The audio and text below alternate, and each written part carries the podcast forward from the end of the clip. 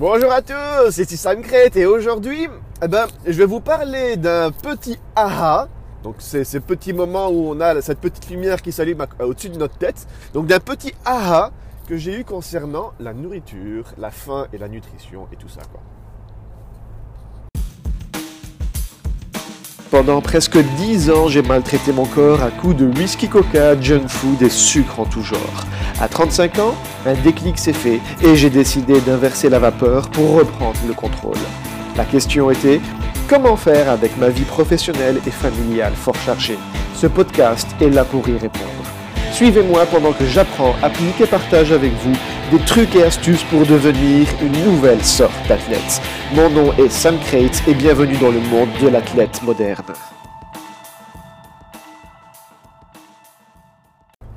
Oui, bonjour. Donc pour vous raconter tout ça, il faut que euh, je, faut que je vous raconte. J'ai rencontré un ami que j'avais plus vu depuis, depuis longue date.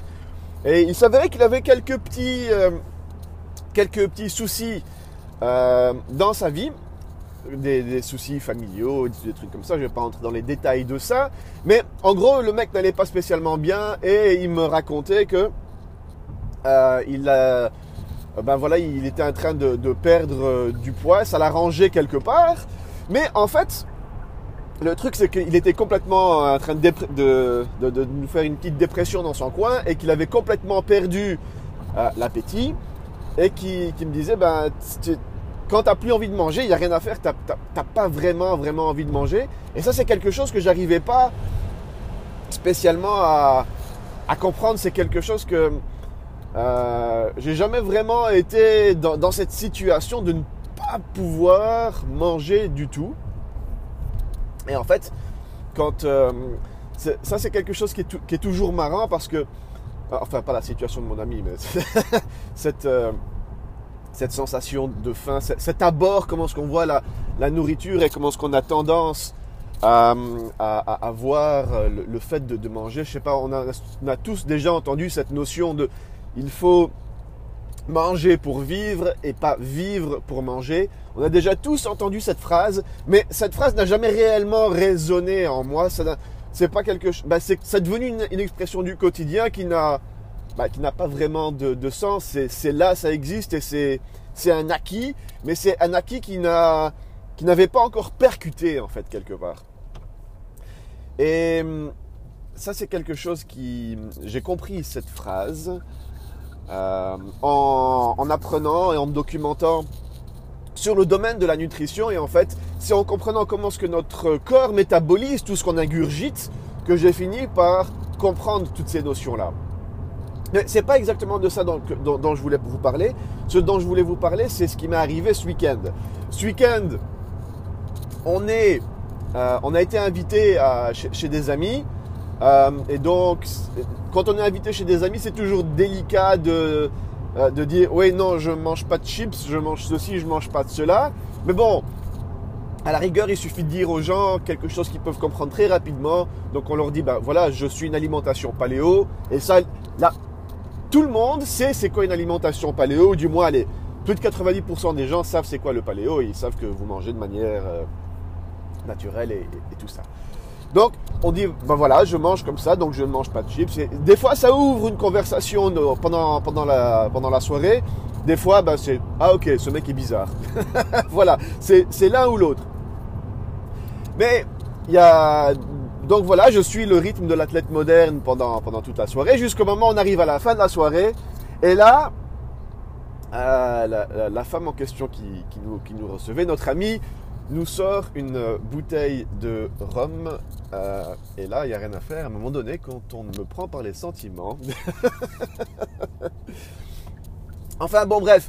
Donc la bouteille de rhum est passée sur la soirée en même temps qu'un euh, on en a profité pour faire un petit jeu de société. La soirée s'est terminée à 2h du matin. Euh, il n'y avait plus de rhum. et donc on est rentré à la maison. Et le lendemain matin, le lendemain matin, c'était aïe, aïe, aïe, aïe, aïe. Et c'était tellement aïe, aïe, aïe, aïe. Heureusement que c'était du bon rhum, parce que c'était pas le aïe, j'ai mal à la tête. Ça, c'est aussi le, truc quand on boit des, bons alcools qui ont été faits avec amour, sans produits chimiques et sans tout le tralala. Euh, ben, on n'a pas ce mal de crâne. On n'a pas ce mal de crâne, même ça, des fois, certains vins français, ils, abusent. Euh, je sais plus comment. Je crois que c'est le sulfite ou le sulfate. Ils, abusent d'une matière pour, euh, pour préserver le vin. Et ça, généralement, ça donne la, barre, ça donne le mal de crâne le lendemain matin. Avec les bons alcools, on n'a pas ça. Donc, j'avais pas le mal de crâne, mais il n'y a rien à faire. Euh, on, va, on va être encore une fois très poétique. J'avais le quichant. Et c'était impossible que je, mette quoi que ce soit dans ma bouche parce que je, j'avais vraiment, pas spécialement l'estomac retourné, mais je ne pouvais rien mettre dans ma bouche, je ne pouvais rien égurgiter. Et si je le faisais, alors là, c'était pour aller tout de suite aux toilettes et c'était tout de suite pour renverser tout mon estomac aux toilettes. Une sensation que je n'avais plus eue depuis plus, plus d'un an. J'avais oublié quel effet ça pouvait avoir d'abuser un petit peu d'une soirée et de, se réveiller le lendemain matin avec ce genre de sensation. Enfin bref, une fois par an, on a le droit de, on a le droit de s'amuser. Mais bon, voilà, euh, ça c'est encore un autre délire.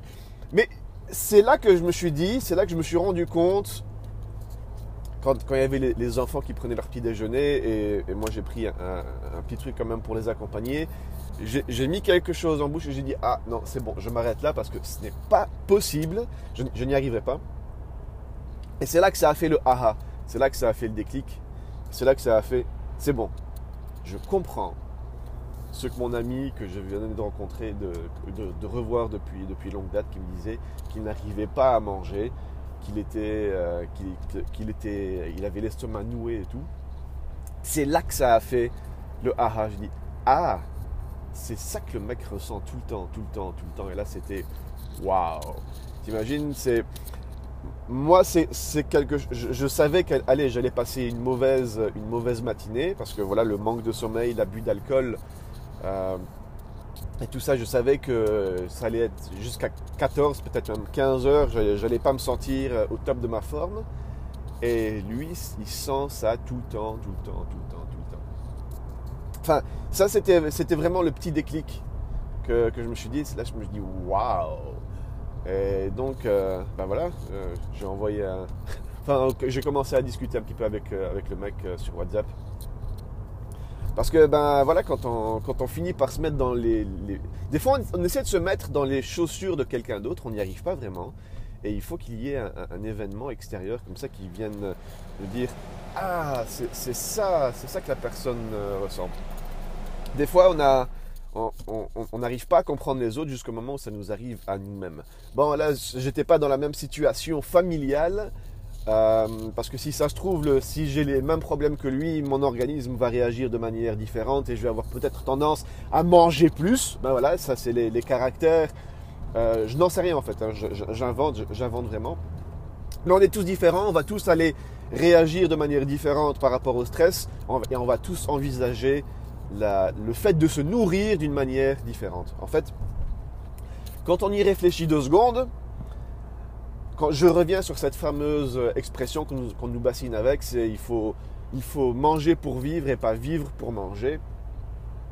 Quelque chose aussi qui avait fait tilt à un moment donné, c'est le fait de se rendre compte que on mange pour combler un vide. Et, ça, c'est quelque chose, quand on se rend compte de ça, c'est aussi un petit, un petit aha. C'est la, sensation de faim, elle, arrive pour combler un vide. C'est parce qu'on manque d'énergie, notre corps nous, fait comprendre qu'il y a un vide et on mange. on, a faim, on a besoin de manger. Donc on va aller manger pour combler un vide. Et vous avez des personnes qui qui ont un vide, pas à l'intérieur d'eux-mêmes, mais à l'extérieur d'eux-mêmes. Donc c'est leur environnement qui crée un vide. Si ça se trouve, il y a quelque chose qui s'est, mal passé dans leur boulot, quelque chose qui s'est mal passé à la maison, quelque chose qui s'est mal passé avec, votre, avec n'importe qui, je ne sais pas, qui va créer une, réaction en chaîne. Vous allez avoir un, stress qui va, qui va se faire au niveau de, votre organisme et, c'est là que vous allez avoir faim, mais psychologiquement. Enfin, donc vous allez avoir un événement extérieur qui va créer un vide et qui va vous donner faim. Ou alors il y a des gens qui vont aller, ils vont être contents et il va y avoir une, c'est, c'est aussi un espèce de vide qui va créer euh, cette sensation de, faim. Donc, à chaque fois qu'on va manger, c'est suite à un événement qui se passe en fait dans notre tête. Il y a, des gens, ils, sont contents, ils vont avoir tendance à vouloir aller manger. Il y a des gens qui ils vont être tristes ils vont avoir tendance à aller manger. Donc, c'est vraiment, c'est un, allez, il y a un côté psychologique derrière. Des fois, on ne sait pas pourquoi, mais on va se retrouver avec un, morceau de chocolat en main et on dit Comment t'es arrivé là, toi? Bon, allez, voilà, je vais vous laisser méditer sur ces quelques petites notions psychologiques. C'était un épisode assez bizarroïde, mais au moins je voulais partager avec vous ces, petits aha que j'ai eu au niveau de, de la nutrition. Mais quand, quand on commence à voir tous ces petits aha d'un côté, aha de l'autre, et quand il y a toutes ces petites pièces, tous ces petits francs qui, qui, tombent d'un côté et de l'autre, c'est là qu'on commence à voir le fait de se nourrir d'une autre manière et c'est là qu'on va essayer de prendre le fait de se nourrir. La nutrition, on va la prendre comme ami et pas comme ennemi et à essayer de faire. Et c'est vraiment cette nutrition qui va faire en sorte qu'on qu'on va devenir plus puissant, plus performant, qu'on va devenir un athlète moderne et qu'on va commencer à jongler avec ça. Et c'est vraiment le fait de prendre la nutrition par la main et de travailler avec ce qu'on mange pour pouvoir devenir plus fort et, et avoir plein d'énergie. Enfin voilà, le fait d'être un athlète moderne, ça aussi vous aide à récupérer plus vite de vos gueules de bois. Allez, bonne journée à tous. Ciao, bonsoir.